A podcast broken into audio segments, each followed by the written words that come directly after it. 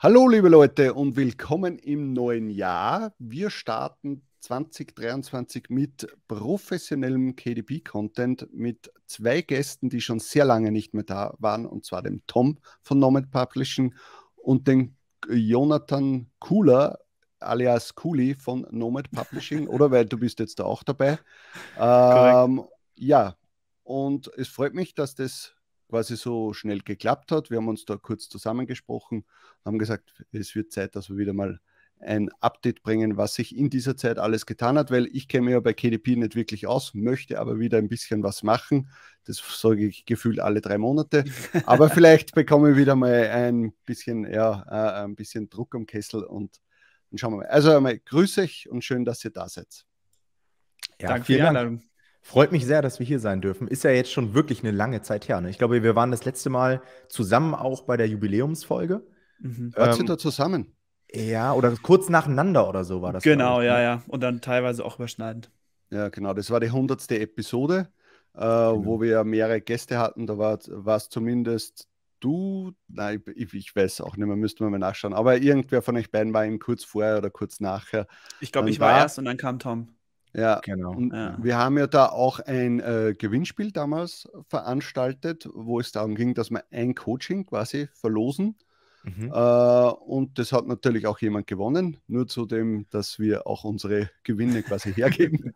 äh, und vielleicht, Tom, möchtest du erzählen, wie es dieser Person, natürlich ohne Namen zu nennen, weiß man nicht, ob die das möchte, äh, mhm. wie es dieser Person ergangen ist und ob die noch immer KDP macht oder aufgegeben hat. Kann ja auch passieren. Das ist eine gute Frage, das weiß ich ehrlich gesagt gar nicht. Also, ähm, was ich sagen kann, die Dame war sehr, sehr kompetent. Ähm, mhm. Und was wir auch dazu sagen müssen, es, ist, es hat zwar eine Person das Coaching gewonnen bei uns, aber wir haben über die Podcast-Folgen bei euch auch andere MBAler auf das Thema KDP gebracht und einige haben sich bei uns gemeldet und ein paar sind dann auch zu uns ins Coaching gekommen. Äh, Grüße gehen auch raus an Tom, an Matthias und so weiter. Ich will jetzt keine Nachnamen nennen, aber ich glaube, die Personen sind auch äh, Hörer eures Podcasts, deswegen grüße ich sie einmal. Und unser Fazit war von vornherein, dass es extrem fähige Leute waren. Also die Leute, die aus dem MBA-Bereich zu uns ins Coaching gekommen sind, die haben sich extrem gut angestellt und man mhm. hat direkt gemerkt, okay, die haben schon einen Plan, ja, die können mit Daten umgehen, die wissen, wie der Algorithmus funktioniert, die mhm. haben natürlich auch eine Affinität zum Design. Auch gerade die Person, die das Coaching bei uns gewonnen hat, mhm. war selbst Designerin und konnte natürlich sehr, sehr viel dann selbst machen, hat das Projekt gelauncht, sehr erfolgreich, ich glaube in den Top 2000 auf dem Buchmarkt. Wie es aktuell aussieht, weiß ich gar nicht. Wir haben, glaube ich, relativ lange nichts mehr von ihr gehört. Mhm. Ähm, aber der Matthias, der dann auch über euch, glaube ich, zu uns ins Coaching gekommen ist. Ähm, mit dem haben wir selbst dann auf unserem Podcast eine Folge aufgenommen und der hat ein Wahnsinnsprojekt gelauncht. Also ich habe vorhin mal nachgeguckt. Ich glaube, seit dem Launch bis heute über 20.000 Verkäufe. Oh, also ja. das ist unfassbar. Und bei KDP haben wir halt häufig so eine Marge von ungefähr 5 Euro, ich glaube sogar ein bisschen mehr. Das heißt, mhm. er hat mhm. über 100.000 Euro Tantiemen mit seinem Coaching-Projekt gemacht was er seitdem alles noch so veröffentlicht Brutto hat. muss man natürlich für alle da draußen sagen. Genau, brutto, da gehen natürlich ja. Werbekosten noch ab und so weiter, mhm. aber ähm, Wahnsinn und auch die anderen Personen ähm, haben sich sehr, sehr gut zurechtgefunden bei KDP. Also da nochmal großen Dank, ja, auch für, für die Cross-Promo quasi und ähm, Respekt an eure Community. Also wirklich sehr, sehr coole Leute. Auch auf persönlichem Level haben wir uns super mit denen verstanden. Das man merkt, mich man merkt halt auch bei den Leuten, dass sie immer so ein Gefühl haben für leidenschaftliche Themen. Also es ist ja bei KDP nicht anders als im T-Shirt-Business an sich. Du verkaufst einfach sehr, sehr viel über Emotionen und man mhm. merkt, dass, äh, dass äh, das T-Shirt-Business dafür so ein bisschen perfekt ist, dass Leute das wirklich lernen, was es das heißt tatsächlich. Und äh, im Bücherbusiness ist es dann häufig halt auch so, dass man Emotionen ansprechen muss. Und das merkt man bei den Leuten auch, dass sie das sehr, sehr gut hinbekommen, dass sie dafür einen Blick haben. Also wirklich, die Leute werden perfekt vorgeformt an sich im T-Shirt-Business, muss man sagen, für uns gesehen. Also ja. aus unserer Sicht gesehen. Also man merkt quasi einen richtigen Unterschied zwischen Leuten, die Quereinsteiger sind, äh, aus äh, irgendeinem anderen POD-System kommen, ja, ja. Äh, oder von schon von, sagen wir mal, von Amazon kommen, in dem Fall halt äh, Merch on Demand heißt es ja jetzt, äh, dass die natürlich schon ja, das Wissen, was du hast, du musst dich halt mit dem beschäftigen, weil du erfolgreich sein möchtest. Und das kannst du natürlich dann leichter übertragen auf KDP, obwohl natürlich dann andere Sachen noch mit reinspielen. Aber das Grundgerüst ist eigentlich dasselbe. Mhm. würde ja. ich auch sagen. Und auch die Entwicklung des Marktes ist ja relativ ähnlich. Ja? Am Anfang hat gefühlt noch alles funktioniert. Es kamen immer mhm. mehr Leute bei, zu KDP, immer mehr Leute zu NBA. Der ja. Werbekostenanteil ist, glaube ich, auch bei NBA in den letzten Jahren immer weiter angestiegen. Ja. Auch die Bedeutung von Werbeanzeigen und so weiter. Also ja. gibt natürlich essentielle Unterschiede. Auch gerade dieses Tiersystem, das spielt halt bei KDP überhaupt gar keine Rolle. Ja. Ähm, dafür ist bei uns halt die Produkterstellung eine ganz andere, ne? dadurch, dass wir im Content-Bereich sind und ähm, bei euch ja eher die Designs eine Rolle spielen. Aber es gibt sehr viele Parallelen. Ähm, deswegen auch mein Rat an alle MBAler, falls ihr mal wieder auf das nächste Tier abwartet oder schon immer mal KDP ausprobieren wolltet, macht's einfach. Und KDP ist nicht nur Low Content, auch das will ich nochmal dazu sagen. Weil das wäre jetzt nämlich meine letzte, na, meine nächste Frage. Wir nehmen meine letzte, weil sonst wäre der Podcast fünf Minuten lang. Und da sind wir fertig. ja, genau. Meine nächste Frage gewesen. Ähm, Low Content war ja quasi vor drei Jahren das Nonplusultra und da hat man eigentlich massig Geld verdienen, verdienen können innerhalb kur kürzester Zeit. Äh, von dem raten ja jetzt immer mehr Leute ab. Äh, auch du, glaube ich, äh, Tom, hast das in einem Video vor längerem mal gemacht ja. äh, weil das zu massiven Problemen führen kann. Das hat zwar damals funktioniert, einfach eins zu eins seine T-Shirt-Designs auf irgendein Notizbuch zu packen, in liniert, kariert äh, und punktiert hochladen und das äh, hat geflutscht. Ja? Mhm. Aber jetzt haben natürlich sehr viele Leute, die ernsthaft in KDP eingestiegen sind oder in KDP einsteigen wollen, äh, das Problem, dass deren Accounts ständig Probleme haben. Was ist da eigentlich los? Was, oder was war da der Grund, warum das jetzt so ein Problem geworden ist? Willst du, Jonathan? Dann leg du mal los. Also, wir müssen die Frage, glaube ich, trennen, also teilen quasi, weil ähm, die eine Frage ist ja quasi, wie sehen wir Low- und No-Content heute und dann, mhm. was sind Gefahren, die für den Account tatsächlich entstehen können oder was waren Herausforderungen in dem letzten Jahr? Ich würde eher die erste Frage beantworten wollen, weil ich vom Gefühl her sagen würde, ja, das Low- und No-Content, wie ich das ja auch wahnsinnig exzessiv in 2020 betrieben habe mhm. ähm, oder 2019 viel auch, ähm, das sollte man so nicht mehr machen. Also das würde ich auch sagen, dieses sehr skalierte, viel über Masse kommen, halt wie im T-Shirt-Geschäft teilweise ja auch, wo es ja auch aber so gedacht ist, würde ich tatsächlich ähm, nicht mehr empfehlen, weil ich nicht glaube, dass das zielführend ist und weil ich auch nicht glaube, dass es für die Account-Gesundheit auf Dauer gut ist.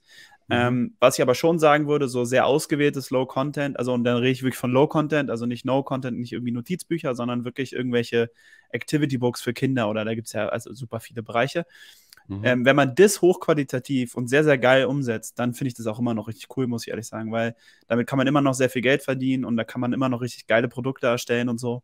Aber mhm. dieser schnelle, skalierte Cash Grab, von dem würde ich mittlerweile tatsächlich. Aber zählst abmachen. du zu äh, Low Content jetzt auch noch immer äh, Kalendarien, äh, irgendwelche Darts-Core-Listen, äh, was mhm. oder was da alles, was eine Cannabis-Test-Review, äh, ja. Äh, solche Sachen. Zählst du oh das Gott. zu Low-Content oder ist das bei dir auch schon No-Content? Was man da für einen Scheiß gemacht hat, ey. Ja, ähm, ja also tatsächlich, das würde ich mittlerweile auch als No-Content sehen. Also alles, was so, okay.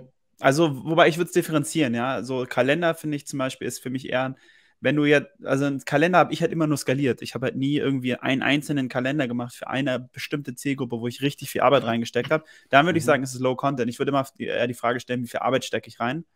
Und wenn du viel Arbeit in was reinsteckst, dann finde ich, wird es damit automatisch irgendwie eher zu Low Content, weil es halt auf die Zielgruppe zugeschnitten ist. Und mhm. dann finde ich es völlig okay. Da muss man sich nur fragen, wie viel Zeit sollte man in sowas stecken, was vielleicht eine sehr begrenzte Nachfrage noch hat. Ähm, mhm. Das würde ich dann eher ja, bemängeln. Ich, ich glaube, das, ein, das eigentliche Problem war eigentlich, dass halt massenhaft hochgeladen wurde. Also wirklich tausendfach, ich weiß jetzt gar nicht, wie viel da in der ja. Datenbank von Amazon aufgenommen wurde. Ja. Und es gab zum einen, glaube ich, Kunden, die sich darüber beschwert haben, weil die Bücher einfach nicht gut waren. Das muss man ja auch mal sagen. Also ich glaube, das ist ein Faktor. Und ich glaube, ein Faktor ist auch dieses ISBN-Ding. Also ich mhm. glaube, Amazon zahlt halt auch für eine ISBN, die entsteht ja nicht aus dem Nichts. Und sie wollen, glaube ich, auch nicht, dass ihre ganzen Datenbanken vollgemüllt werden, dass nachher keiner mehr wirklich die guten Produkte finden kann. Ich, also, wenn ich da kurz einhaken darf, das Zumüllen, glaube ich, ist Amazon absolut scheißegal. Es ist ihnen auch das, wenn sich der eine oder andere Kunde beschwert hat, absolut scheißegal. Das sieht man bei MBE. Das größte Problem war wahrscheinlich der Kostenfaktor durch das ISBN und deswegen haben sie das ja auch jetzt mittlerweile geändert, was ich mitbekommen habe, dass No-Content-Bücher keine ISBN-Nummer mehr zwingend brauchen. Ja. Äh, das kann man eben einstellen, äh, weil es einfach zu unnötigen Kosten geführt hat für, für Amazon. Und das war, glaube ich, das Ausschlaggebende. Und sie haben ja damals auch dann plötzlich eine, äh, eine Upload-Grenze äh, genau. pro Woche für, glaube ich, 1000 oder irgendwie so. Genau. Ähm, was eh noch immer viel ist, aber für die damalige Sicht war das eigentlich, oh mein Gott, nur mehr 1000 in der Woche. Ja. Also ich glaube schon, dass das aber gerade diese Download-Grenze auch dafür ein bisschen spricht. Also ich glaube schon, dass das Zumüllen auch ein Faktor war, weil, also die Download-Grenze spricht da auch für mich dafür. Und teilweise muss man auch einfach sagen, es gab so eine Zeit, wo die Suchergebnisse bei manchen Keywords einfach echt scheiße waren, weil man einfach so viel Müll angezeigt bekommen hat, dass man, also das war auch meine Strategie damals, ja. Es war damals so, dass die Suchergebnisse teilweise bei manchen Keywords echt scheiße waren, muss man sagen, ja. Also, dass du manche ja. Sachen einfach überhaupt nicht mehr quasi dir angucken konntest, weil so viel Müll da war. Und da muss mhm. ich auch mhm. sagen, es war auch teilweise meine Strategie, dass ich gedacht habe, ich lade einfach so viel hoch, dass die Leute sich erst durch meinen ganzen Kram durchwühlen müssen, bis sie mhm. äh, was finden, was sie haben wollen, weil sie dann ja. spätestens irgendwann was von mir gekauft haben. Ähm, heute würde ich es halt nie mehr zu machen. Es war super asozial und es ist überhaupt nicht zielführend. Das ist kein guter Ansatz. Aber damals habe ich es halt so gemacht und ich glaube, das war einfach. Ja, aber es hat ja auch funktioniert. Es hat funktioniert, aber es ist ja für die Plattform selber nicht gut. Ja, für die Plattform ja. Gesundheit, für mich hat es natürlich funktioniert eine Zeit lang, aber das ist halt auch sehr überschaubar. Ja, sowas funktioniert dann ein paar Monate vielleicht, aber mhm. darauf kann man halt auch kein, meiner Meinung nach, kein funktionierendes Geschäftsmodell auf Dauer aufbauen. Das Problem ist ja auch, dass es den Leuten, die das gemacht haben über Jahre, und es hat wie du eben auch gesagt hast, es hat halt funktioniert. Man konnte damit gutes Geld verdienen, dass es mhm. denen heute auf die Füße fällt. Also heute melden sich Leute, die eben diese Massenuploads gemacht haben, hey, Amazon hat meinen Account dicht gemacht von irgendeinem Notizbuch, was ich vor zwei Jahren hochgeladen habe, was teilweise nicht mal im Verkauf ist. Also die mhm. haben die Notizbücher schon rausgenommen, die sind nur noch als Leichen irgendwie im Dashboard zu sehen. Mhm. Und Amazon Was man ja dazu sagen muss, ist, bei, äh, bei KDP kann man äh, das Ganze nicht löschen, sondern genau. man kann es nur auf inaktiv setzen. Genau, oder man kann es quasi oder wie das? Genau rückveröffentlichen. Jetzt soll es mhm. wohl demnächst auch eine Archivierungsfunktion geben. Gibt schon, ja. Gibt schon, ähm, aber ich glaube, so 100% gelöscht ist es dann trotzdem nicht. Also ja, ich glaube auch nicht, dass das ein wirklicher Vorteil ist. Ja. Und das ist natürlich ärgerlich. Also wir hatten auch bei uns im Coaching zwei, drei Leute, die dann gesagt haben irgendwann, okay, ich mache kein Low-Content und No-Content mehr. Ich gehe voll in den Content-Bereich. Mhm. Mit einem Buch wirklich möglichst viel verdienen, was ja unser Ansatz bei Nomad Publishing ist. Mhm. Und dann nach einem halben Jahr haben sie sich einen Account aufgebaut und auf einmal kam irgend so eine eklige E-Mail, dass der Account weg ist. Und das ja. ist dann halt wirklich sehr, sehr bitter. Ja. Um mal eben einen zweiten Account, der wieder bei Null startet, aufzusetzen, das geht eben auch nicht. Ähm, deswegen wäre unser Rat direkt damit aufzuhören, ja, diese Massenuploads zu machen. Wie Jonathan schon gesagt hat, hochwertiger Low-Content, da spricht überhaupt nichts dagegen. Ja, auch wieder Markus Mangold zum Beispiel, der ja, ja. auch im, ich glaube, Low-Content-Bereich sehr viel gemacht hat, in den USA, ja. was super funktioniert, tausendfach bewertet wurde, sehr erfolgreich. Sowas kann man natürlich weiterhin. Ja. ja. Aber ich glaube, es gibt schon einen Unterschied, äh, ob man jetzt No-Content-Sachen macht, äh, wo, das ist ja das, was den Leuten da ja auf die Füße fällt. Sie haben quasi ihre T-Shirt-Designs, Sprüche etc. einfach eins zu eins auf ein Notizbuch gepackt und da waren halt die Sachen, dann eingetragen in mhm. dieser Nizza-Klasse oder es war halt ein ähnliches Buch schon online äh, und und und. Und das ist, glaube ich, das Problem. Wenn du jetzt irgendetwas, blöd gesagt, jetzt was Skaliertes gemacht hast, wie, ey, ich mache Notizbücher mit äh, einem Geburtsdatum drauf und da fange ich mit 1.1.72 an und höre mit 31.12.2022 auf und lade jetzt zigtausende äh, Notizbücher hoch, das ist ja egal, weil da kann dir ja nichts passieren. Das Problem äh, ist halt, wenn du irgendwelche Sprüche hast, die es schon als Buch irgendwie gibt oder das irgendwer dann bemängelt. Oder sehe ich das falsch? Nee, also das Problem lag häufig irgendwie in den, im doppelten Content. Also bei den meisten Leuten hat Amazon moniert, dass es diesen Content, den sie dort veröffentlicht haben, irgendwo schon mal auf mhm. der Plattform gab.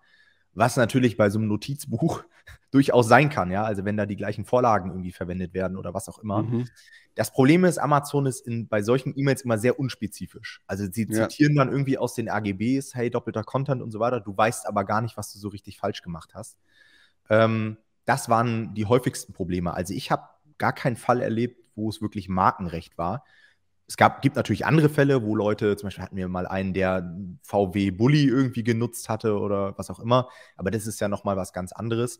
Bei den Massenuploads war es dann häufig irgendwelche Metadatenfehler oder doppelter Content auf der Plattform. Mhm. Okay.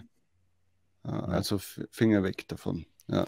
Finger weg davon und das ist eben das, was viele MBAler heutzutage noch mit KDP assoziieren, wo wir dann immer sagen, hey, versuch dich doch mal wirklich am High-Content, ja, versuch doch mal Ratgeber zu machen oder jetzt zum Beispiel, was es jetzt bei KDP relativ neu gibt, ist einfach ein Farbdruck, der sehr interessant geworden ist. Also ich glaube, den gab es damals noch nicht, als wir das letzte Interview aufgenommen mm, haben. Nein, noch nicht, ne? Da gab es zwar einen Farbdruck, aber der war sehr teuer.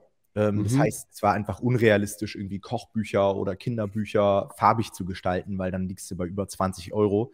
Mittlerweile mhm. können wir wirklich schöne Kochbücher und Kinderbücher für teilweise 15, 16, 17 Euro anbieten und haben dann immer noch eine gute Marge. Und deshalb hat halt wirklich Märkte freigeschaltet für die Self-Publisher, von denen wir jetzt richtig profitieren. Ja. ja. Also das letzte Jahr gefühlt, ähm, alles, was bei uns im Coaching zum Thema Kinderbücher irgendwie entstanden ist, hat alles irgendwie funktioniert. Also ähm, ja. das ist unfassbar. Das heißt, schaut euch das mal ein. Und das ist ja auch wieder etwas, meiner Meinung nach, was sehr nah an MBA dran ist. Also gerade im Kinderbuchbereich gibt es halt sehr viele Nischen, die dann auch wieder sehr de designlastig sind, ja. Mhm. Das heißt, jetzt kann ich dann die Malbücher schon äh, ausgefüllt hochladen. Quasi. Ja, das, ja. obwohl ja bei, der, bei, der Mal, bei den Malbüchern gab es ja auch wieder Probleme. Ähm, da ja. wurden ja auch irgendwelche US-Amerikaner gesperrt, ah, riesengroße okay. Accounts, weil ich glaube, das Problem war, dass die Malbücher auf, auf einmal irgendwie als Spielzeug äh, gewertet wurden und die brauchten dann dieses CE-Zertifikat oder sowas. Ich weiß gar nicht, aber was das, das genaue Problem war. Das war aber, glaube ich, die Vermutung in Deutschland, weil es gab in Deutschland, boah, wann war denn das? War das letztes Jahr oder vorletztes Jahr? Ich glaube, vorletztes Jahr. War das ja, gab es diese Phase, wo Malbücher einfach nicht mehr auffindbar waren. Also die waren wie okay. nicht mehr indexiert. Und mhm. also ganz, ganz viele. Und da war dann die Vermutung, dass es daran liegt. Aber so richtig aufgeklärt hat sich das, glaube ich, auch nicht. Und ich glaube, im Account hat da auch keiner verloren, aber es waren einfach die Malbücher auf einmal weg, quasi. Mhm. Ja. ja. Ja, also direkt mit High Content starten. Ähm, ja. Auch an dieser Stelle, denn wir haben jetzt in einer Woche tatsächlich einen Live-Workshop zu diesem Thema. Ähm, falls jemand mal darauf Bock hat, in den KDP-Content-Bereich reinzuschnuppern, ist das eine super Möglichkeit. Das ist am 15.01., das ist ein Sonntag um 11 Uhr, veranstalten mhm. wir bei Nomad Publishing einen kostenlosen Live-Workshop, so quasi als Kick-Off für das Jahr 2023. Da bekommt ihr von uns eine Anleitung, wie man in diesem Jahr sich ein vierstelliges Einkommen aufbaut. Wir haben wieder Case Studies ja, von Leuten, die das schon erfolgreich gemacht haben. Wir hauen Nischen für das Jahr raus. Ähm, auch das etwas, was bei den Leuten immer sehr gut ankommt. Wir haben schon zu Q4 ähm, einen Live-Workshop gehabt. Da haben dann Leute wirklich die Nischen aus dem Workshop umgesetzt und uns dann ihre Ergebnisse geschickt, was auch sehr, sehr geil war. Also ich denke mal, ähm, gerade für Anfänger wirklich sehr relevanter Content. Könnt ihr euch einfach für anmelden, einfach unter nomad-publishing.de slash live-workshop. Ich denke mal, den Link können wir dazu hier runter auch nochmal packen unter das Video. Auf jeden Fall. Ja. Oder unter den Podcast. Ähm, wir würden uns freuen. Ich denke mal, Jonathan, du bist auch mit am Start, oder? Das ist der Plan zumindest. Das ist der Plan. ähm, ist immer sehr interaktiv, unsere Live-Workshops. Wir haben jetzt schon fast so eine Live-Workshop-Reihe. Da sind immer so Live-Umfragen und so weiter. Ähm, anderthalb Stunden ungefähr einplanen, anderthalb bis zwei. Und dann ist man auf dem neuesten Stand, was in 2023 bei KDP wirklich gut funktioniert. Wunderbar. Würdest du sagen, äh, wenn wir jetzt gesagt haben, okay, äh, No Content, Low Content von damals äh, soll man jetzt nicht mehr so, äh, so betreiben. Aber was ist jetzt dann mit Leuten, die jetzt quasi umsteigen möchten, auf, oder nicht umsteigen, sondern KDP äh, noch dazu nehmen möchten, aber genau das früher, vor zwei, drei Jahren so betrieben haben, seitdem mhm. nichts mehr gemacht haben, würdest du denen raten, einen neuen Amazon-Account zu erstellen oder es zu versuchen, weil, wie wir jetzt gehört haben, es kann dann in einem halben Jahr plötzlich so weit sein, dass es Probleme gibt. Ja, müssen wir halt ein bisschen gucken, wie man das mit dem neuen Amazon-Account machen will, weil du hast ja rein theoretisch erstmal einen. Das heißt, man müsste den halt wahrscheinlich schließen lassen um dann einen neuen aufmachen zu können, weil einen zweiten kannst du, darfst du nicht haben. Und mhm. da haben wir, da, also da, da ist KDP auch sehr rigoros. Da, also das ist im Zweifel zwar auch einer der Gründe, der häufigsten Gründe, warum Accounts gesperrt werden, ist, weil Leute sich denken, ach, ich mache mir mal einen zweiten Account auf und mhm. nicht merken, dass Amazon ganz klar sagt, das geht nicht und das auch ziemlich klar kontrollieren. Also ich glaube, das ich wüsste nicht, also es geht kaum durch quasi. Das mhm. heißt, mhm. ähm, das müsste man dann machen. Ja, ist so, also ich würde es, glaube ich, davon abhängig machen, A, wie viele Bücher hat man im, in seinem Bücherregal. Ja, ähm, mhm. ich habe damals mit KDP Content gestartet und hatte wahrscheinlich so 25.000 Bücher in meinem Bücherregal. Das war relativ viel. Ja. ja. Ähm, hat so ein bisschen den Nachteil, dass du dann in dem Moment irgendwie zum Beispiel die Berichte von KDP fast gar nicht mehr nutzen kannst, weil die so langsam laden, weil das halt überhaupt nicht darauf ausgerichtet ist. Ja. Ähm, das ist so ein bisschen ein Pain. Wenn dir, aber, also bei mir war das ja so damals, also für mich war das gar keine Option, weil diese vielen Bücher mir halt immer noch sehr, sehr viel Geld eingebracht haben und auch bis heute mir immer noch Geld einbringen. Ja, deswegen sage ich so, ja, ich nehme die halt mit. Ähm, jetzt ist es sowieso zu spät. Jetzt wäre es sehr, sehr kompliziert, das alles auseinanderzunehmen. Könnte man mal überlegen, aber habe ich eigentlich nicht vor. Und ich habe auch meistens halt ja durchskalierte Sachen gemacht. Ne? Also ich habe damals ja sehr, sehr viel Reisetagebücher gemacht, sehr viel Kalender gemacht und so. Und das ist alles auch markenrechtlich gesehen sehr ungefährlich. Mhm. Deswegen ähm, mache ich mir da persönlich jetzt nicht so Sorgen. Ja. Ähm, aber genau davon würde ich es abhängig machen, glaube ich. Wie viele Bücher man hat man im Bücherregal und wie viel Geld bringen dir die ein? Und wenn du sagst, die bringen mir eh nichts ein und ich habe so ein bisschen Sachen, die vielleicht so ein bisschen gefährlich sind, dann würde ich, glaube ich, lieber gucken, dass ich den schließen lasse, den Account und einen neuen aufmache. Mhm, mh. Obwohl man ja auch dazu sagen muss, die Leute, die ihren Account verloren haben, die haben den auch alle wiederbekommen. Ähm, ich glaube, das Viele, ist auch nochmal wichtig ja. zu sagen. Es also gibt auch mal, aber, aber, natürlich mit sehr, sehr viel Aufwand. Teilweise. Ja, es ist, es ist sehr nervig. Also die Cases, die ich verfolgt habe, auch von den Leuten, die bei uns im Coaching sind, die haben, mussten sich wirklich dahinter klemmen, viele E-Mails, angerufen mhm. und so weiter, haben ihn dann bei uns zumindest alle wiederbekommen.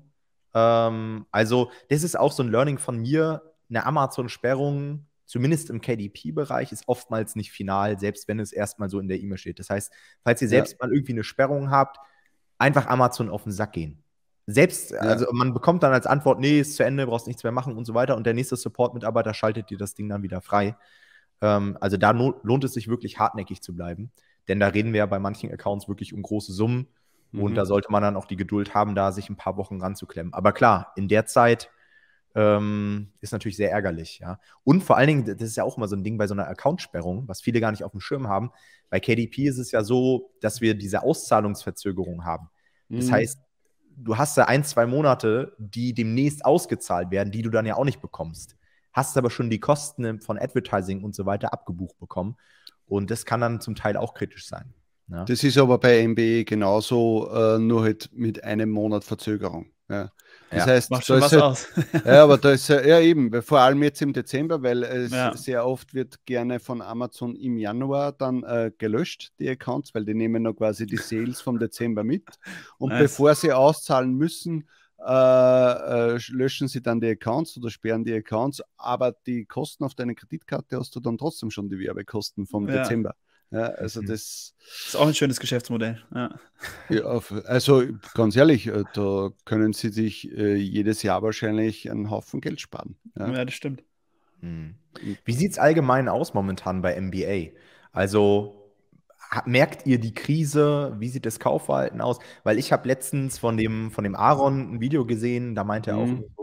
Ja, viele haben so 20 bis 30 Prozent Minus letztendlich in ihrem Bestandsportfolio, wenn man jetzt neue Projekte wahrscheinlich rausrechnet. Ja. Ähm, bei KDP haben wir letztens bei uns im Podcast schon erwähnt, würde ich sagen, vielleicht ein bisschen weniger, aber so 20 Prozent wahrscheinlich auch, oder Jonathan? Ja, also äh, ich kann jetzt nur von mir sprechen, weil es ist natürlich immer unterschiedlich. Was für ein Tierlevel bist du? Wie ist deine Strategie und und und. Mhm. Ähm, aber bei mir kann ich sagen, war es dann auch schon teilweise äh, 30 Prozent übers Jahr quasi verteilt, was, was weniger ständig reingekommen ist. Ähm, die Deutschland, also der Dachraum war eigentlich das größte Problem, wo man den Rückgang gemerkt hat. Und wenn du natürlich da sehr stark vorher warst, hat das natürlich viel mehr eingeschlagen. Ja. USA war kurz einmal, aber hat sich dann wieder erholt und ist jetzt nicht so heftig äh, runtergegangen. Aber DE ist mhm. wirklich ein Riesenproblem. Oder weil es kann natürlich sein, dass die anderen so Italien, also für jetzt MB, Italien, Spanien, Frankreich auch so sind. Das fällt mir aber nicht so auf, weil ich da nicht so stark unterwegs mhm. bin. Uh, aber in DE äh, merkt man, also da kannst du richtig schauen, so wie die Nachrichten die letzten Monate waren über Teuerung, ja. äh, äh, Rechnungen, die reinflattern etc., dass das immer schwieriger geworden ist. Aber komischerweise trotzdem dann im Dezember war alles ausgeblendet und die Leute haben gekauft wie verrückt. Äh, aber auch nur vermeintlich, weil wenn ich das dann vergleiche mit letzten Jahr, war wirklich wieder, die war halt äh, USA ein bisschen besser, äh, die, die, das aufgefangen hat, aber DE war einfach wieder um die 30, 40 Prozent schlechter. Also Krass. du merkst richtig, die Leute können nicht mehr so viel kaufen und ich hoffe, dass sich das irgendwann einmal dieses Jahr äh, in irgendeiner Art und Weise erholen wird. Ja, weil so kann es ja nicht weitergehen, weil sonst ist ja die Wirtschaft ja komplett im Eimer, weil sie ja nicht nur bei Amazon so sein, sondern überall. Ja. ja. Ich meine, 30, 40 Prozent ist halt schon echt auch richtig heftig, ne? Also das ist ja richtig ja. viel. Und ich meine, es macht auch total, also ich habe darüber bisher gar nicht nachgedacht, wir haben darüber zwar geredet, aber dass es da so eine Unterschiede in den Märkten gibt, macht ja total Sinn, weil die Amerikaner sich natürlich von der Krise gar nicht so berührt fühlen äh, ja. wie ein Deutscher. Also das macht schon Sinn. Aber das, boah, 30, 40 Prozent finde ich schon echt ziemlich hart, ehrlich gesagt. Ja. Mhm. Aber wenn das du wenn du sagst, dass eh bei KDP auch 20 Prozent sind, also sind wir eh nicht so weit weg und 20 Prozent du, du hast das jetzt mehr so, ja, 20 Prozent sind schon, aber 20 Prozent sind schon viel. Ist ja, auch viel. Ja. Ich, ich hab, vor, ich allem, so vor allem, wenn du selbstständig bist und davon leben musst. Das muss, man immer, das muss man immer dazu sagen, wenn, wenn ich jetzt irgendwie äh, meinen 40-Stunden-Job habe und das nebenbei mache, ja, okay, ist es halt einmal ein Jahr, wo es ein bisschen schlechter geht. Aber so wie jetzt in meinem Fall, äh, ich, ich, ich lebe von dem, da tut es schon ordentlich weh. Das stimmt. Ich habe, glaube ich, bei den 20 Prozent, ich glaube, bei mir waren es nicht ganz 20 Prozent. Wir hatten im März, hatten wir so, hat man das, März, April hat man das ein bisschen gemerkt. Mhm. Aber das hat sich dann relativ schnell wieder reguliert, nach meinem Gefühl, bei KDP. Also es war wirklich eher da. Und sonst November, Dezember war an sich gar nicht so groß anders, hatte ich das Gefühl, als die Jahre davor. Ja. Mhm. Ist halt sehr nischenabhängig, ne? Und ja, wirklich auch genau. sehr Buch-Performance-abhängig. Ich glaube, insgesamt kann man schon sagen, dass ein Rückgang da ist. Man, es gibt ja auch so Tools, da kannst du das Suchvolumen dir anschauen. Mhm. Obwohl man da auch immer ein bisschen vorsichtig sein muss. Also wir vergleichen dann mit so Jahren wie 2021 und 2020. Das, das waren halt auch ja. überdurchschnittlich gute Jahre. Ja. Natürlich, wenn die Leute alle zu Hause saßen in der Pandemie und so weiter. Vielleicht müsste man eher mit den Jahren vergleichen, in denen noch alles in Ordnung war. Und dann ist der Drop, glaube ich, gar nicht so krass. Naja, aber das ist auch wieder schwierig, weil äh, ja. wenn ich mich jetzt als äh, äh, MBE-Seller hernehme, 2019 war ich ja noch Stimmt, gar nicht ganz so anderer weit. Markt, ne? Ja, ja. Na, da war ich ja auch noch nicht so weit von den Zahlen her. Ja, da war ich ja. noch ein ganz anderes Tierlevel. Äh, also das müsstest du wahrscheinlich, in, wenn du das jetzt 10, 15 Jahre lang machst, dann kannst du zwei, drei Jahre zurückgehen. Aber mhm. jetzt verändert sich ja in den letzten fünf Jahren, MBA hat sich ja dermaßen viel äh, verändert. Mhm. Das hat sich natürlich sehr viel äh, auch getan. Wenn du einen Tier-Up bekommst, hast du plötzlich ganz andere Möglichkeiten. Ja. Äh, und deswegen kann man da nicht zurückgehen, aber du hast natürlich recht und das haben wir auch schon in, in anderen Podcasts gesagt. 22 und 21 waren Ausnahmephänomene. Trotzdem muss man sagen, seitdem ist, hat man nicht äh, hat man ja weitergearbeitet. Das heißt, es ist trotzdem schade, dass ja. es eher vielleicht nach unten gegangen ist. Und selbst wenn es gleich geblieben ist, ist es irgendwie traurig, weil ich in dieser Zeit trotzdem weiter hochgeladen habe und neue Sachen etabliert habe das stimmt. Äh, wenn es jetzt nur zu 5% Erhöhung gewesen wäre, hätte ich gesagt, okay, das, das, das geht schon in Ordnung, aber äh, jetzt einfach Minus ist halt blöd. Mhm. Aber es wird sich wieder ändern und äh, ja, wird auch bei KDP so sein. Weil man kurz hat man mal die, die, die Vermutung gehabt, dass es ja durch den Papiermarkt da eventuell Probleme geben könnte. Mhm. Ja. Nicht eingetreten. Also wir haben immer noch die gleichen Margen.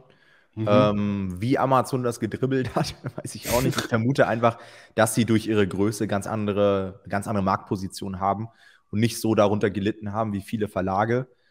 Ähm, freut uns oder, natürlich. Oder sie haben halt einfach das nicht ernst genommen, weil ich, vermu ich vermute jetzt einmal, weil ich aus dem Druckbereich komme, dass sie trotz allem äh, deren Papier äh, aus Russland bezogen haben. Weil das war halt günstig, äh, schon immer.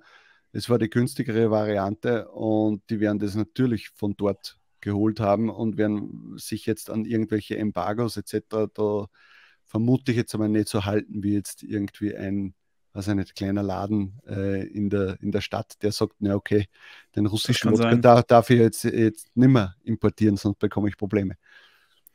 Das kann ja. sein, ja. Naja, ich denke mal, da hatten sie ein weltweites Netzwerk, ne, von dem sie, sie werden wahrscheinlich auch nicht nur Papier von einem Anbieter beziehen. Ja. und sind dann deutlich flexibler und können sich das wahrscheinlich auch unter den einzelnen Druckwerken über Länder hinweg hin und ja. her schieben. Das wird sich wahrscheinlich schon lohnen. Ja. Oder vielleicht haben sie auch irgendwelche, keine Ahnung, fünf Jahresverträge und dann sagen sie, ja, okay, aber der Vertrag, ich werd, wir werden ihn nicht verlängern, aber fünf Jahre, den äh, müssen wir jetzt schon noch auslaufen lassen. Was das so ja. wie es halt mhm. ist. Und irgendwie, also Amazon kann da sicher besser tricksen als wir. das auf alle Fälle. Das auf jeden Fall. ähm, ja, gut. Wir haben noch ein interessantes Thema schon im Vorgespräch gehabt und zwar, das war äh, Account verkaufen. Da kannst mhm. ja du, Jonathan, äh, was dazu sagen. Ja. Äh, weil das vermutlich sehr viele äh, Leute da draußen interessiert, die sich entweder von MBE komplett verabschieden wollen äh, was das äh, und nur mehr mit KDP arbeiten möchten, was das für Probleme geben kann, was das natürlich auch Schönes am Bankkonto heißen kann. Äh, erzähl, erzähl mal ein bisschen. Ja, es ist. Also nicht ja. vergessen auch zu sagen, wie groß war dein Account, wann ja. hast du die Entscheidung getroffen und auch warum. Ja, ja, sehr gerne. Also es hat an sich, ich hatte ja seit, ich habe ich hab hier gerade sogar meinen Zettel offen, wo ich alle Infos gesammelt habe. Also ich habe meinen Account damals 18. April 2018 ist er aufgegangen. Fand ich auch mhm. ganz interessant. Also da habe ich mit dem T-Shirt-Business angefangen. Ähm, ich hatte den ja aufgebaut an sich konstant, ich würde sagen bis so 20, Ende 2019, Anfang 2020, da habe ich dann eigentlich hab ich nichts mehr gemacht. Mhm. Und der lief eigentlich immer so nebenbei. Also ich habe im Schnitt die letzten zwei Jahre, würde ich sagen, 450 Euro im Monat bekommen dadurch, ohne irgendwas zu machen. Genau, halt, ohne Ads. Ja. Genau, auch ohne Ads, ja, genau, das ist ja sehr wichtig. Ähm, aber hattest du, einen, hattest du einen Ad-Account? Ich hatte Zugang, ja, aber okay. ich habe mich einfach nie damit beschäftigt. Mhm. Und wollte hatte einfach, ich genau, ich hatte andere Sachen zu tun und war happy mit dem Geld, was ich da so rausnehmen konnte. Und ähm, ich hatte nie, also ich hatte nie wirklich über das Verkaufen nachgedacht, lustigerweise. Und dann waren wir als Team, also als Nomad Publishing Team auf einer Workation auf Rodos. Und mhm. da hat ähm, ein anderer Mitarbeiter äh, aus dem Team mich gefragt, wie das denn wäre, der auch sehr intensiv MBA noch betreibt, ähm, mhm. wie es denn wäre, ob ich äh, ihm vielleicht meinen Account verkaufen wollen würde, wenn ich den nicht mehr brauche. Mhm. Ähm, und er würde den dann seiner Freundin quasi übertragen und sie würde dann damit arbeiten. Und dann meinte ich so mhm. wie, ach ja, hm, okay, wie viel würdest du mir denn geben? Und dann haben wir darüber so ein bisschen geredet. Und das hat eigentlich so den Stein ins Rollen gebracht. Ich habe dann gemerkt, als ich ernster mit ihm drüber reden wollte, dass er eigentlich gerade gar nicht das Kapital in dem Moment dafür hat. Das heißt, ähm, er wollte es eigentlich nur mal so rausfinden. Mhm. Und dann habe ich relativ schnell an Flipstorm gedacht. Äh, und äh, also klar, ich hatte immer viel mit Felix zu tun, so, und dann denkt man direkt an Flipstorm, wenn man irgendwie einen Account verkaufen möchte. Und habe mich bei denen einfach mal gemeldet, um mal rauszufinden, was sagen die denn so, wie viel würde ich denn dafür ungefähr bekommen. Ich hatte zu dem Zeitpunkt, einen, ähm, also genau, ich habe einen T1000-Account gehabt ähm, mit 218 Live-Designs und mhm. ähm, 2000 Lifetime Sales. Und die haben mir direkt eigentlich gesagt, ähm, ja, der ist bestimmt 10.000, 15.000 Euro wert. Und dann, dann in dem Moment war mir eigentlich schon klar, okay, ich muss das Ding verkaufen, weil ja. für 10.000, 15.000 Euro kann ich im KDP, also habe ich bei KDP einen größeren Hebel für mich, weil ich mich da besser auskenne. Mhm. Und ähm, dann ist der Prozess gestartet quasi. Ich habe denen alle meine Daten zugeschickt. Das haben sie sehr, sehr gut gemacht. Also, falls ihr Account verkaufen wollt, gibt es eh nicht so viele Anlaufstellen in Deutschland, aber kann ich Flipstorm wirklich nur empfehlen. Und ähm, am Ende des Tages ist der für 24.000 Euro verkauft worden, was, also war ich selber echt baff, muss ich sagen. Ähm, und war natürlich super happy. Und habe dann aber erst gemerkt, okay, was heißt das eigentlich? Weil ich war damals jetzt im Rückblick vielleicht nicht ganz so smart und habe alle meine Sachen über eine E-Mail-Adresse laufen lassen. Das heißt, mein MBA, mein KDP und mein Merch äh, und mein ähm, normaler privater Amazon-Account lief über eine E-Mail-Adresse. Mhm. Und dann hat man natürlich ein bisschen die Problematik, dass ich ja mein KDP-Geschäft eigentlich nicht verkaufen will, sondern nur mein MBA-Geschäft verkaufen will. Und ja. dann hatte ich, den, hatte ich auf Flipstorm den Jungs direkt gesagt, hey, könnt ihr mir da helfen? Da habt ihr doch bestimmt Erfahrung. Sie hatten nicht so viel Erfahrung damit, muss man sagen. Ähm, aber ich habe halt gesagt, ich verkaufe den nur, wenn ich meinen KDP-Account trennen kann. Mhm. Und dann fing eigentlich so ein bisschen die Support-Arbeit an, weil dann habe ich mit KDP, mit dem KDP-Support viel hin und her geschrieben. Und man merkt einfach, dass es nicht geplant ist. Ähm, also dafür gibt es keinen Prozess bei denen. Und am Ende, long story short, wie ich das dann hinbekommen habe, ist, ich habe ähm, mit KDP geredet, habe denen gesagt, ich will eine Account-Übertragung machen im, äh, bei KDP. Mhm. Und das Gute ist, dann hat man schon mal Kontakt mit dem Senior Support bei KDP und der ist tatsächlich recht fähig, muss man sagen. Also das sind ähm, keine doofen Leute so, das sind keine Bots oder so, sondern mit denen kann man richtig reden. Ja. Und ähm, dann habe ich einen neuen KDP-Account aufgemacht und habe denen gesagt, übertragt alles von mir aus dem normal, aus meinem normalen Account in diesen neuen Account. Ah, okay, das ist interessant. Ja, ja und das haben das sie dann. Wär, halt das wäre, ganz kurz, Entschuldigung, Ja. dass ich die unterbreche, das wäre Ja. natürlich interessant, ob man das mit MBE auch machen könnte. Weil natürlich die meisten, vor allem von, von damals, 2017, 2018, haben natürlich, weißt du, da, da hat man jetzt nicht 20 Mal probiert, dass man äh, seinen MBE-Account bekommt, sondern da hat man einmal probiert und dann hat man halt gewartet und es ist Ja. passiert oder nicht. Äh, und äh, so wie ich, ich habe natürlich auch alles mit meinem privaten Account. Äh, und das wäre natürlich interessant, wenn man das irgendwie trennen könnte. Ja, ich meine, man muss es mal gucken. Beim KDP-Support ist es halt, also da gibt es einen extra Punkt, Account-Übertragung halt, wenn du quasi Bücher in einen anderen Account übertragen willst, weil du, den, weil du diese Bücherlizenzen verkaufen willst oder so. Ah, okay, okay. Und okay. das habe ich quasi genutzt dann. Ähm, und dann wurden alle Bücher übertragen. Das ist natürlich mit äh, viel Schweiß verbunden, weil man natürlich Schiss hat, dass irgendwas in die Hose geht. Hat aber tatsächlich gut funktioniert, muss man sagen. Ähm, sehr souverän alles gelöst. Was mir in dem Moment auch nicht ganz klar war, war, dass mein ähm, Ads-Account natürlich auch weg ist von meinen KDP-Ads. Also das ist mir dann irgendwann klar geworden und dann habe ich mir nochmal alle Berichte gezogen und so weiter. Mhm. Und ähm, das heißt, ich musste quasi alle meine Ads neu aufsetzen und hatte ungefähr so eine, ich sag mal, so ein schwarzes Loch von einer Woche, wo ich keine Ads schalten konnte. Mhm. Und die habe ich dann alle neu aufgesetzt. Ähm, das hat er jetzt, also jetzt mittlerweile ist auch wieder alles okay, aber das war halt nicht so optimal, weil es im November war. Das heißt, es ist eigentlich nicht so die Phase, wo du ohne Ads Ah, rumlaufen willst. Ja, ja, ja, ja. Aber gut, also das äh, im Endeffekt war es gut, dass ich das nicht vorher wusste, weil hätte ich gewusst, was das alles mit sich bringt, hätte ich es vielleicht nicht gemacht aus Faulheit. Insofern war es gut, dass es so Stück für Stück rausgekommen ist. Da musste man sich damit auseinandersetzen, weil dann Mhm. hing man ja quasi schon drin. Ja. Und ähm, genau das. Und äh, natürlich meinen privaten Amazon-Account habe ich auch verloren.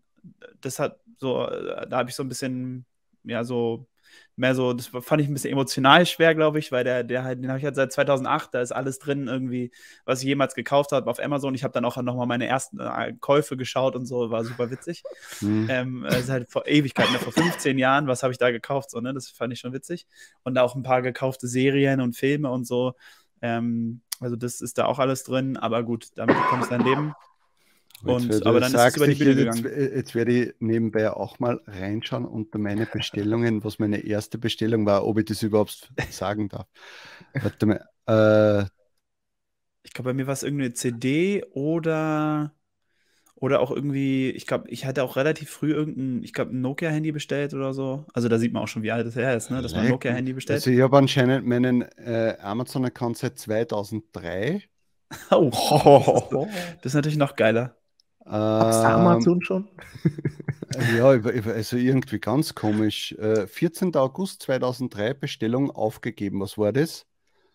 Ähm, waren das Bücher? Nein, also das dürfte die äh, DVD Half-Baked mit David Chap äh, Chappelle gewesen sein. äh, dann irgendwie so ein Buch, wo es um verrückte Gesetze gegangen ist. Oh, das ist bestimmt Und ein dann- KDP-Buch gewesen. Nein, es war kein KDP. äh, und äh, ja, und noch so ein Gesetzesbuch Pfeifen unter Wasser streng verboten. Das, ist, das waren so witzige. Siehst Ah, okay. es- ich habe auch, als ich das gemerkt habe, dass da alle Bestellungen noch drin sind, habe ich mich auch erstmal eine Weile hingesetzt und bin diese durchgegangen, weil Ja. ich es super witzig fand. Und vor, an voll viele Sachen konnte ich mich auch noch erinnern. Also, Ja. das war eigentlich ganz cool. Also, wenn ihr euren Amazon-Account habt, macht das mal. Das ist echt krass. Man hat so eine lange Historie damit. Und es ist eigentlich ganz cool, so ein bisschen so eine Reise in die Vergangenheit.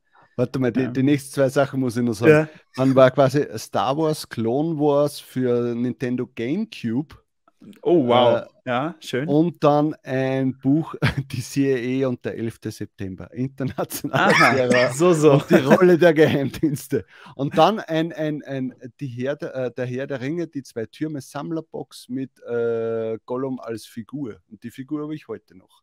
Also Ja, siehst ist du? jetzt schon quasi 20 Jahre alt. Oh, ja, nicht schlecht. Wahnsinn, Krass ja. eigentlich. Oder 20 Jahre ist es schon her.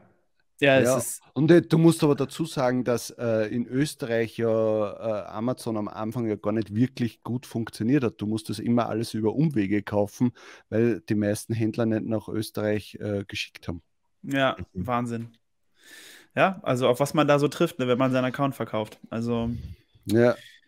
Das war auf jeden Fall. Wie, wie hat dann die, die, die Zahlung quasi, wie hat das funktioniert? Hast du dann äh, erst bei Abwicklung des Ganzen die Zahlung bekommen? Hat derjenige Genau. seine, äh, hat der da reinschauen können schon und sagen können, Mhm. ja, okay, das passt? Oder Also es war im Endeffekt so, ich hatte ja vorher, äh, das hatte ich ja vorhin gesagt, du gibst äh, Flipstorm so relativ viele Daten. Mhm. Unter anderem schickst du denen auch so ein paar Designs, Beispieldesigns von dir, damit sie das interessierten Leuten, die ernsthaft interessiert sind, können sie das dann schicken. Mhm. Ich hatte da nichts zu verstecken, deswegen habe ich auch Videos von meinem Account aufgenommen und irgendwelche CSV-Dateien mit irgendwelchen Reports runtergeladen, damit die Leute alles sehen können, was sie sehen wollen. Mhm. Und ähm, das heißt, der, der, kannte meinen Account eigentlich schon ganz gut, so von dem, ja. was er sehen konnte. Und dann war die Übergabe so, dass ich ähm, meine Zugangsdaten an Flipstorm gegeben habe. Die haben sich eingeloggt, haben, dann habe ich das OTP-Passwort ähm, weitergegeben. Mhm, mhm ähm, dann haben sie die Accountdaten geändert und in dem Moment haben sie quasi dem, also dann war der bei Flipstorm, also die sind halt wie Zwischenhändler, ne? Dann waren, ja. war das bei Flipstorm, dann haben die dem Käufer Bescheid gesagt, hey, jetzt kannst du das Geld überweisen. Der hat überwiesen, ich habe Flipstorm Bescheid gesagt, Geld ist da. Und dann haben sie ihm die Zugangsdaten gegeben und er hat sie wieder geändert. Und so. Mhm. Das war eigentlich sehr, sehr, sehr guter Prozess, völlig problemlos. Und ja, hat wirklich alles sehr, sehr gut geklappt, kann man nur so sagen. Ich war auch scheinbar wirklich zum perfekten Zeitpunkt da. Also als ich meinen Account verkauft habe, war das danach der teuerste Account, der bisher bei Flipstorm verkauft wurde. Obwohl schon höhere Tierlevel verkauft wurden, muss man sagen. Mhm. Ähm, und ich glaube, danach wurde nochmal ein größerer Account, hat jemand es versucht und ich glaube, der ist nicht rausge... Also der wurde nicht verkauft. Der hat auch, ich glaube, schon einen Startpreis von 30.000 Euro oder so. Mhm. Ähm, also ich glaube, ich habe, man hat so, man muss immer ein bisschen gucken. Also wir hatten ja auch vorhin geredet, es gibt so Accountgrößen. Ich glaube, da wird es einfach sehr, sehr schwer, das auch nur im deutschen Markt zu verkaufen. Da müsste mhm. man dann vielleicht international gucken, ob man sowas los wird, weil ja. da brauchst du einfach mehr hm, Käufer, die viel Geld haben wahrscheinlich. Das auf jeden Fall. Ja, und ich denke mir auch, dass äh, natürlich dann das Angebot und Nachfrage ja. Äh, du warst wahrscheinlich damals so der einzige Account in dieser Größe oder äh, allgemein äh, ein interessanter MBA-Account, der halt äh, zum Verkauf stand. Aber wenn dann plötzlich fünf oder zehn Accounts zum Verkauf stehen, ja, dann Klar. senkt das natürlich massiv den Preis. Und äh, so wie jetzt zum Beispiel, äh, die Leute werden für das kein Geld haben. Ja, die sagen, okay, Total da baue ich mir lieber meinen eigenen Account auf oder kaufe mir nur einen T100 oder äh, einen T10 und fange von neu an und zeichne selbst oder sonst irgendwas. Ich, genau, und ich meine, für den Käufer war es natürlich auch cool, weil, weil der wusste, okay, Dezember Tantien bekommt er, ja, das heißt, der hatte schon mal quasi, konnte schon mal 1000 oder 2000 Euro mehr bieten, ah, ähm, weil stimmt, er wusste, die kommen stimmt, im Dezember genau, direkt war, wieder rein. Insofern, ja. das war für mich natürlich auch cool, weil ich die eigentlich früher bekommen habe, so, und also ich meine, rein steuerlich gesehen wäre es besser gewesen, hätte ich sie dieses Jahr bekommen als letztes Jahr. Ja. Aber meine Güte, also man kann nicht alles optimieren. Das war schon ziemlich, ist ziemlich perfekt gelaufen, obwohl ich es eigentlich ziemlich blind gestartet habe. Mhm. Und dafür ist es an sich was das perfekte Timing, ja. Was mich da mal interessieren würde, wie hoch sind denn die Gebühren? Also die Plattform an sich hat sich ja mhm. sicherlich auch einen Teil abgezwackt, oder? Ja. Kannst du dazu was sagen? Ich, ich glaube, also ich hoffe, dass das transparent ist. Ich glaube, es ist transparent. Ähm, ich glaube, es sind 15 Prozent des Verkaufspreises. Was ich, ah. was ich sehr fair finde dafür, dass sie, also ich könnte alleine ja niemals den Account verkaufen für so einen Preis. Deswegen mhm. fand ich das äh, total fair und völlig angemessen, ähm, weil die haben natürlich den Kontakt zu den Verkäufern, die wissen, wie man sowas macht, die können das bewerten und so, die wissen, was die Leute sehen wollen und da weiß man so, das funktioniert am Ende auch und du hast nicht irgendeinen komischen Hassel, dass irgendjemand nicht bezahlt oder irgendeine Scheiße passiert so, deswegen, dafür fand ich 15% sehr fair und wie gesagt, da ich ja sowieso viel mehr bekommen habe, als ich erwartet hatte, ähm, waren die 15% dann für mich völlig in Ordnung. Mhm. Ja. Und Felix, haben, Felix, falls es geheim ist, dann tut es mir leid. und äh, haben die dir dann das Geld ausgezahlt oder hast du das Geld direkt von dem Käufer bekommen? Ich habe das Geld direkt vom Käufer bekommen und dann kriegst du eine Rechnung von dem, vom Dienstleister quasi danach. Ja, es wäre ja auch blöd, wenn sie quasi äh, das Geld dazwischen immer parken und dann ja, ja trotzdem ja, Umsatz irgendwie haben. Ja, ja steuerlich gesehen wäre es schwieriger. Ich glaube, da brauchst du auch so eine Treuhänderlizenz oder ja, wahrscheinlich. Ne, um das machen zu dürfen. Ja. ja, das wird dann nicht so funktionieren. Ja, ist sicher interessant für jeden, der eben äh, mit dem Gedanken gespielt hat, äh, seinen MBA-Account zu verkaufen und sich nur mehr auf äh, KDP zu konzentrieren, dass die Möglichkeit einfach besteht, okay, es kann sein, dass ich meine Bücher auf einen neuen Account rumswitchen, äh, rüber switchen kann. Äh, ja. es, es macht auf jeden Fall Sinn. Was ich, was ich da übrigens noch empfehlen kann, ähm, falls, also generell, falls ihr da irgendwie, falls ihr das überlegt und Fragen dazu habt, könnt ihr euch natürlich auch mal bei mir melden. Ähm, ein bisschen Erfahrung habe ich jetzt zumindest. Was ich damals ein bisschen gesucht hatte, war ein Tool, mit dem ich bei Amazon, also ich hatte keinen Amazon Business Account, sondern einen privaten Account, wo ich alle Rechnungen runterladen kann. Das wäre noch cool gewesen das gab es tatsächlich. Also ich habe keins gefunden. Jetzt habe ich neulich durch Zufall irgendwo eins gesehen, glaube ich, auf dem englischen Markt. Das heißt, wenn ihr das macht und auch das Gefühl habt, scheiße, ich brauche meine privaten Amazon-Rechnungen, aber vielleicht irgendwann nochmal, dann mhm. ähm, sucht nochmal auf Englisch irgendwie, es gibt irgendein Tool, was diese Rechnungen alle für euch runterladen kann, automatisiert. Und dann müsst ihr da nicht händisch den ganzen Blödsinn runterladen. Mhm. Ja, stimmt, ist auf jeden Fall äh, sicher wichtig, weil es gibt, glaube ich, auch viele, die eben keinen Business-Account haben und sehr oft auch äh, Dinge für, ihre, für ihr Büro oder sonst was gekauft haben äh, und, und die Rechnungen dann ja doch Jahre später noch immer benötigen. Ja. Äh, ich, ich habe das zum Beispiel von Anfang an getrennt. Also äh, jetzt nicht meinen MBA-Account, aber ich habe einen privaten Amazon-Account und einen Business-Account. Ja, genau, das habe ich jetzt auch. Also ich ja. habe das auch und jetzt hängt mein KDP-Account hängt jetzt an meinem Business-Account. Hm, gut, ob das jetzt die beste Idee war, hätte man vielleicht auch direkt wieder trennen können. Ja, aber es hängt ja trotzdem irgendwie zusammen. Also bei ja. mir zumindest, weil mein äh, Prime gilt für meinen Business-Account auch. Mhm. Also es hängt ja trotzdem zusammen. Es ist ja, ja, es, ja, es ist alles. Ich glaube, das wird schon noch mal ein Riesenproblem werden. ja, das Gute Jahren. ist, das Gute ist, bei KDP würdest du ja nicht den Account verkaufen, wenn ich ihn verkaufe, sondern du lässt einfach Bücher übertragen. Das heißt, das ist sowieso kein Problem. Das heißt, da bei KDP gibt es das Problem in der halt einfach nicht. Also da wäre es viel, ist viel einfacher, sowas zu übertragen, weil du halt die Bücher einfach, könntest einfach sagen, übertragen alle mm, Bücher, okay, über, übertrag ja. folgende Asiens.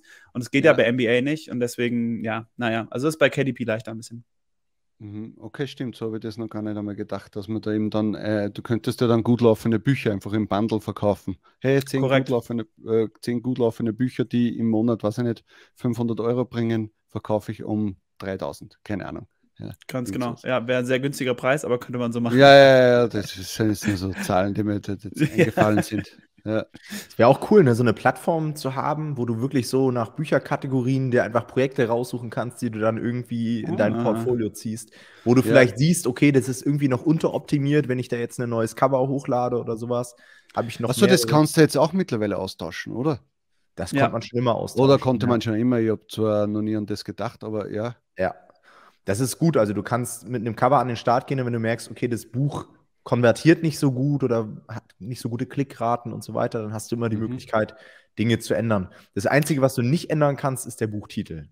Ja, ja. Weil der Buchtitel halt wirklich mit der ISBN verknüpft ist. Mhm, mhm. Ich hatte das sogar jetzt gerade erst. Ich hatte ein Buch, was im, oh, wann ist das gelauncht? Irgendwann im Frühjahr oder im Sommer dieses Jahr und es lief nicht so richtig gut. Und dann habe ich im November das Cover geändert und seitdem läuft es sehr, sehr gut. Also es ist mhm. wirklich, da, das ist ganz cool, dass man die Möglichkeit hat, wenn man merkt, okay, vielleicht ist das Cover doch nicht der Bringer, dass man das nochmal wechseln kann mhm. und dann auch den Unterschied richtig merken kann. Aber wie legst du das fest, dass es äh, nur am Cover liegt und nicht vielleicht an anderen Sachen, dass halt, was ich nicht, der Inhalt nicht gefragt ist oder deine Keywords schlecht gewählt sind, was ich jetzt bei euch jetzt nicht erwarten würde, dass das die Keywords schlecht gewählt sind, aber weißt, du weißt, was ich meine. Ja, ich würde sagen, es ist Erfahrung, oder Tom? Also mhm. es ist mhm. sehr, sehr schwer, das ja man kann es ein bisschen an äh, Kennzahlen in den Ads dann auch manchmal erkennen, aber es ist ganz viel, glaube ich, Erfahrung, dass man irgendwann weiß, was für Cover ankommen und was für nicht und was für Cover nicht und dass man es dann halt testen muss, nochmal zum Zweifel 2. Mhm. Genau, du hast, du hast halt eine Riesenliste, ne, was alles so einen Einfluss auf die Kaufentscheidung hat und du kannst wahrscheinlich nacheinander die ganzen Dinge abklopfen und irgendwann merkst du, okay, viel ist jetzt nicht mehr übrig. Titel ist noch übrig, kann ich nicht ändern. Titel und Cover sind halt wirklich die Elemente, die jeder sofort sieht. Also mhm. die Wahrscheinlichkeit, dass es daran liegt, ist schon relativ groß. Mhm. Häufig funktionieren Bücher nicht, weil irgendwie der Beschreibungstext zu schlecht ist oder man im Backend irgendwie ein falsches Keyword hat, sondern häufig sind es so essentielle Dinge, ja, wie Positionierung, Titel, Cover, auch ab und zu wirklich mal der Preis. Also wir haben auch schon erlebt, dass wir ähm, mit zu hohen Preisen rangegangen sind, dann ein, zwei Euro den Preis reduziert haben, immer noch eine gute Marge haben und mhm. danach funktioniert es richtig, richtig gut. Ähm, viel ist halt auch wirklich diese Konkurrenzdynamik. Ne? Was macht die Konkurrenz? Was haben die für Preise? Ja. Und wir verfolgen gerade auch in den letzten zwei, drei Jahren die Philosophie, wirklich alles zu testen. Also wirklich die Cover vorher bei der Zielgruppe zu testen, sodass du eigentlich schon vor dem Upload weißt, das Cover wird die anderen dominieren, weil es einfach mhm. besser ist. Ja. Okay, ja. okay.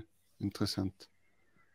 Ja, sehr spannend, sehr spannend. Also äh, es, es ist ja wirklich blöd. Seit Jahren äh, interessiert mich eigentlich KDP, aber der Aufwand für mich, was dahinter steht, weil ich ja MBA ja auch noch immer habe, ist dann da immer richtig durchzustarten. Ah, da ja. müsste MBE so gut laufen, wo ich sage, okay, das kann jetzt einmal einfach drei Monate so laufen lassen äh, und es bringt mir fix das Geld, dass ich mich auf KDP konzentrieren kann und sagen kann, äh, okay, auch wenn jetzt KDP rein theoretisch nichts wird, habe ich nicht großartig was verloren. Das müsste ja. passieren. Was natürlich ein blöder Zeitpunkt ist, weil vorher haben wir eh gesprochen, äh, der deutsche Markt bricht gerade ein und ja, da muss ich mich eher kümmern, dass das funktioniert.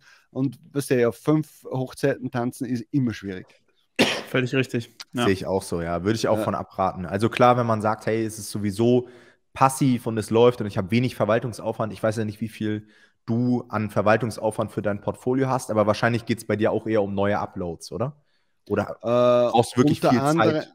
Na, unter anderem auch, aber natürlich ist auch der, die Motivation muss auch da sein, dass man dann sagt, okay, jetzt konzentriere mich äh, auf das eine, äh, ja. aber dann ist eben plötzlich Q4, dann, weißt du, kümmerst dich doch mehr um die Ads als noch vor zwei Jahren, weil es äh, kompetitiver geworden ist. Das mhm. auf jeden Fall, äh, das frisst dann schon mehr Zeit und dann denkst du immer, ja, aber wenn ich jetzt mit KDP anfange, dann soll das ja auch ordentlich funktionieren und und und ja. Es hat, aber es ist immer im Hinterkopf. Ja, es ist immer im Hinterkopf. Ja. Ich, ich, glaube, es geht vielen äh, KDP-Lern genauso mit MB. Wenn ich mal mit Markus Mangold, wenn ich mit dem spreche, sagt er mir, ah ja, na, du hast schon recht, ich sollte bei MB was hochladen. Das sagt er mir jedes Mal und dann ladet er wieder nichts hoch. ja, ja. Das gehört dazu. Deswegen habe ich meinen Account verkauft. Ich hatte auch immer wieder drüber nachgedacht, vielleicht doch nochmal, hm. Und dann habe ich gemerkt, nee, ich werde das sowieso nicht mehr machen. Und dann habe ich meinen Account lieber verkauft und kann mit dem Kapital arbeiten. Das macht mehr Sinn. Ja, mhm. also du hast das quasi äh, alles wieder ins Business reingesteckt von deinem Geld, oder? Genau, also ich, ich, ich stecke das jetzt, ich stecke das jetzt dieses Jahr ins Business rein. Ähm, ja. Genau, ja. Na, wunderbar. Ja, dann hoffe ich einmal, dass wir äh, vielleicht in den nächsten Monaten wieder mal ein Interview machen könnten, äh, dass da KDP wieder mal öfter äh, ja, drankommt auf diesem Kanal. Äh, und, und ja, Vielleicht kann ich dann schon sagen, ja, ich habe schon wieder was veröffentlicht oder irgendwas hat funktioniert. Das wäre natürlich schön. Mhm. Ähm, und natürlich möchte ich jetzt auch nicht äh, diesen Podcast da unendlich in die Länge ziehen, weil ich glaube, sprechen könnten wir jetzt nur eine Stunde. Aber das hat ja, das hat ja dann eigentlich keinen Sinn, weil jetzt haben wir schon, was haben wir jetzt, 52 Minuten, das sollte eigentlich reichen fürs Erste. Ähm, dein äh, Webinar, na, wie hast du gesagt, Web-Videokurs? Live-Workshop. Live, Live Workshop, ja genau, muss man aufpassen mit dem Wording, weil sonst heißt es ja gleich wieder was anderes. äh, schreibe ich natürlich alles in die, in die Beschreibung rein. Da könnt ihr euch dann das äh, anschauen. Vielleicht komme ich auch vorbei und werde mir das geben und ein bisschen Input holen für 2023, weil meine Slots neigen sich ja eh dem Ende bei MBE. Da möchte ich dann auch da wieder was machen. Also ich bedanke mich sehr herzlich für euer Kommen. Sehr gerne. Vielen Dank. War sehr und, geil wieder. Vielen Dank. Ja, wunderbar. Und ja, wir sehen uns hoffentlich dieses Jahr nochmal. Also dann, Bestimmt. liebe Leute, ciao, tschüss. Ciao, ciao. Ciao.